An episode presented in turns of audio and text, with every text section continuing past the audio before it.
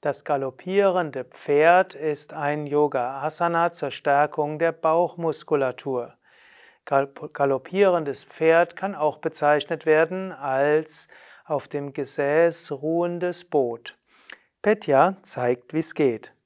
Ausgangsposition ist der Langsitz. Und vom Langsitz beugst du dich etwas nach hinten und hebst die Beine hoch.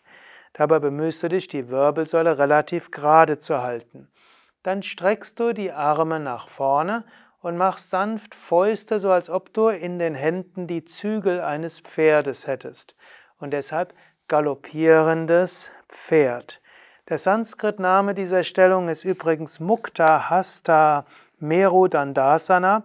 Merudanda ist die Wirbelsäule, das soll ausdrücken, die Wirbelsäule ist relativ gerade und Mukta Hasta heißt freie Hände. Du bist also nicht mit den Händen am Fuß. Es gibt eben auch Variationen, wo du mit Händen an den Fuß fasst, sondern du hältst die Hände frei.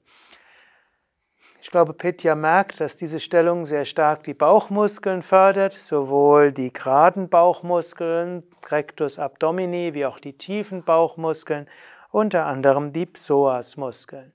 Mehr zu den verschiedenen Bootsvariationen unter dem Stichwort Navasana bzw. Navas, ja, Navasana auf der Yoga Vidya App wie auch auf yoga-vidya.de